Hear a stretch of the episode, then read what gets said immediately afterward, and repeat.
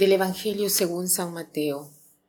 En aquel tiempo exclamó Jesús, Te doy gracias, Padre, Señor de cielo y tierra, porque has escondido estas cosas a los sabios y entendidos y se las has revelado a la gente sencilla. Sí, Padre, así te ha parecido mejor. Todo me lo ha entregado mi Padre, y nadie conoce al Hijo más que el Padre, y nadie conoce al Padre sino el Hijo y aquel a quien el Hijo se lo quiera revelar.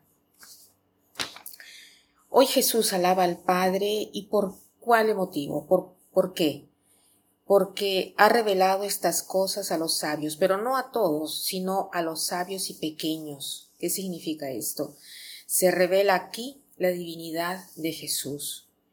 Anteriormente Jesús había reprendido a las ciudades de Corazín y Bethsaida diciendo que si en Tiro y Sidón se hubieran cumplido los milagros que habían visto, se hubieran convertido. Entonces la suerte de Bethsaida y de Corazín será peor que de Tiro y de Sidón, que eran dos ciudades emblemáticas que se rebelaban contra Dios. Entonces, esto nos hace ver que Jesús hoy alaba la humildad. ¿Y quién es humilde? Humus en latín quiere decir tierra. O sea, quien no se cree grande, quien, quien sabe reconocer, sí, sus propios talentos, sus dones, pero al mismo tiempo la propia debilidad, los propios límites, quien está en la verdad, quien eh, no quiere hacer ver lo que no es. Tantas veces en nuestras vidas nos mostramos como personas diversas de las cuales somos porque no aceptamos nuestra pequeñez y queremos hacernos ver grandes. El humilde sabe hacerse pequeño, el humilde eh, se reconoce por lo que es.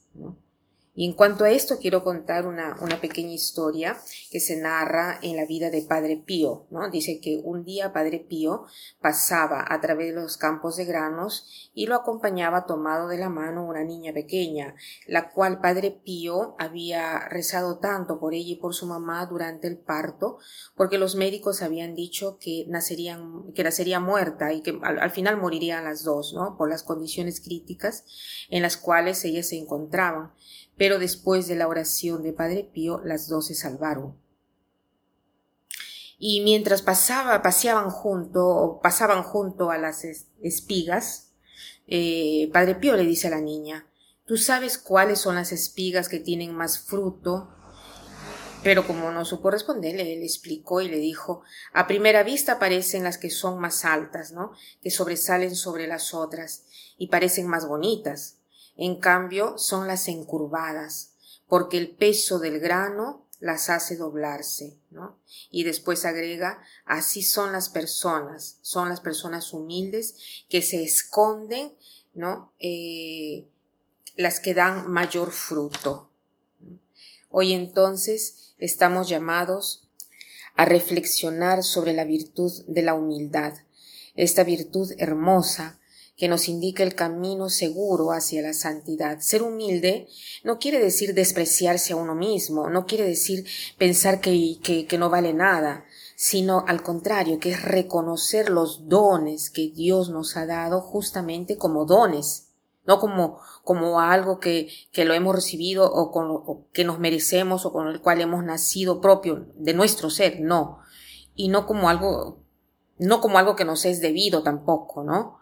Y, también el humilde es aquel que vive en la mente de Dios, ¿no? O sea, tiene en su mente siempre presente a Dios todo lo que haces por Dios y no en la mente de los hombres, ¿no? Tratando de, de, de, de hacerse ver, buscando de hacerse ver, de que lo alaben, de que le agradezcan, de que le digan, de que le hagan, no, por lo que, por lo que hacen, no, no es así, ¿no? No busca impresionar.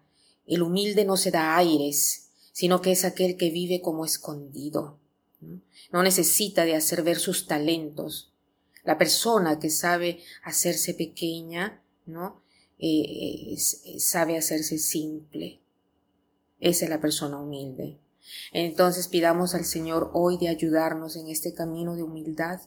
Y para terminar quiero citar la frase que ya he mencionado eh, líneas más arriba, ¿no? Que dice, el humilde es aquel que vive en la mente de Dios y no en la mente de los hombres.